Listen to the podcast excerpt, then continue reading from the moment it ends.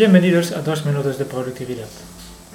Si estás procesando correo en Microsoft Outlook, básicamente estás copiando o moviendo mensajes a otras carpetas. Puede ser una carpeta para archivarlo o papelera para borrarlo, pero también puedes copiar mensajes a la carpeta de tareas o el calendario para convertir mensajes en tareas o citas en el calendario. Hoy mostraré cómo puedes configurar Outlook para hacer este proceso más rápido.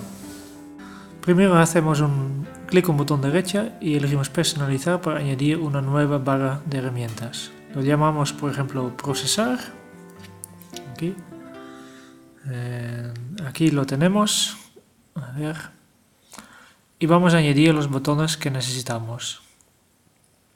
Cambiamos a la pestaña comandos. Así. Y desde la categoría edición podemos elegir los dos botones que nos interesan es para mover y copiar el correo a una, carpeta. Así. Ahora, con botón derecha podemos cambiar el nombre y lo cambiamos para empezar con un ampersand y uno y mover, por ejemplo. Y quiero ver la imagen y el texto.